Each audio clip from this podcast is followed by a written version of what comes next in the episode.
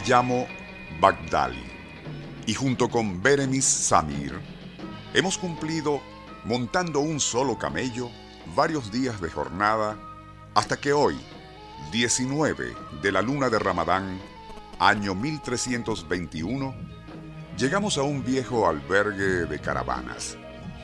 Allí tres hombres discutían acaloradamente junto a un rebaño de camellos.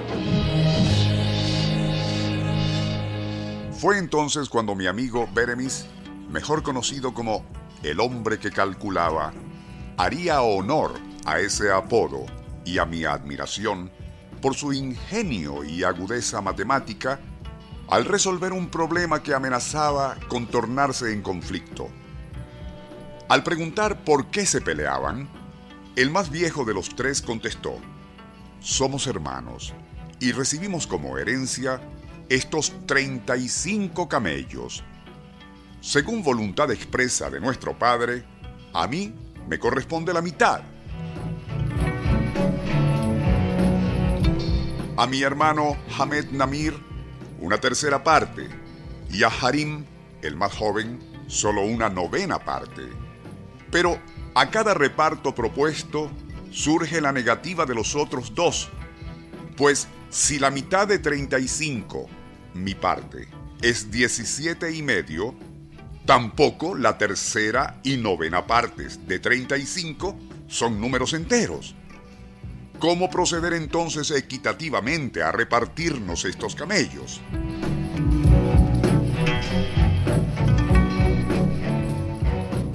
Muy sencillo, respondió el hombre que calculaba yo me comprometo a realizar con justicia ese reparto. Pero antes, permítanme que añada a esos 35 camellos de ustedes también el nuestro. Ante aquello, yo, Bagdali, objeté diciendo, pero ¿cómo vamos a seguir nuestro viaje si nos quedamos sin este camello? A ello, Beremis, el hombre que calculaba, me dijo con gran seguridad, no te preocupes, Bagdali. Cédeme tu camello, pues sé bien lo que estoy haciendo.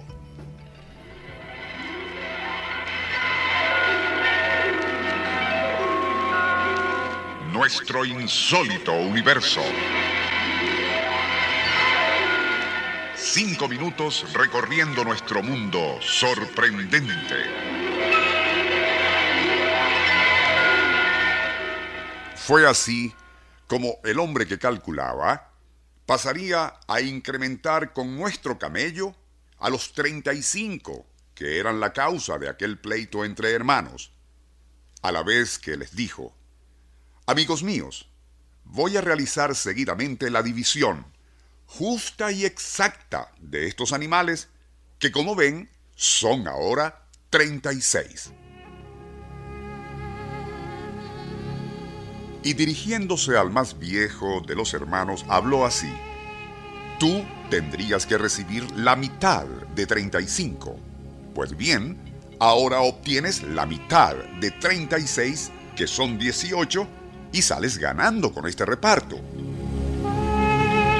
Luego al segundo heredero le dijo, y a ti, Hamed Namir, te tocaría recibir un tercio de esos 35 es decir, 11 y un poco más. Algo difícil tratándose de camellos. Pero si recibes un tercio de 36, ese tercio será 12 y tú también sales ganando. Finalmente, al más joven le explicó, y tú, Harim, debes recibir una novena parte de 35, o sea, tres camellos y parte de otro, que para nada te serviría. Sin embargo, y como te daré la novena parte, no de 35, sino de 36, tu ganancia será mayor, pues recibirás cuatro camellos completos. Luego Beremis concluyó diciendo, por esta ventajosa división que a todos ha favorecido y cuyo resultado deberían agradecerme, corresponden 18 camellos al hermano mayor, 12 al segundo y 4 al tercero. Así que si sumamos 18 más 12 más 4, ello nos da 34 camellos. De esos 36 animales que juntamos ahora, sobran por lo tanto dos. Uno de ellos, como ustedes saben, nos pertenecía a nosotros, pero lo añadimos a los 35 que ustedes heredaron para poder solucionar el pleito. El otro que queda es justo el que me corresponde a mí, por haber solucionado a satisfacción el complicado problema de la herencia.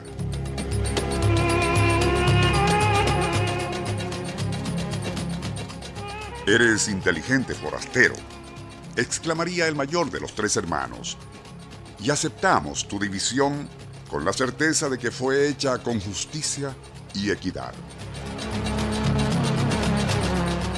Es con el caso que acabamos de relatar como Malbatahan, autor del libro El hombre que calculaba, inició una serie de amenos y muy entretenidos cuentos donde expone con cada vez mayor ingenio y complejidad una serie de interesantes problemas numéricos. Lo hemos referido por solicitud de varios escuchas quienes se interesaron en el tema cuando los mencionamos en un programa reciente.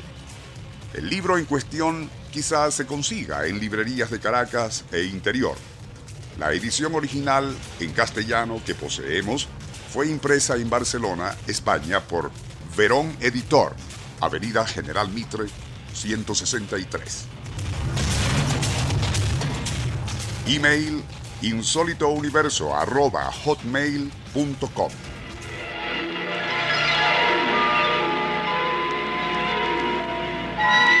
Nuestro insólito universo.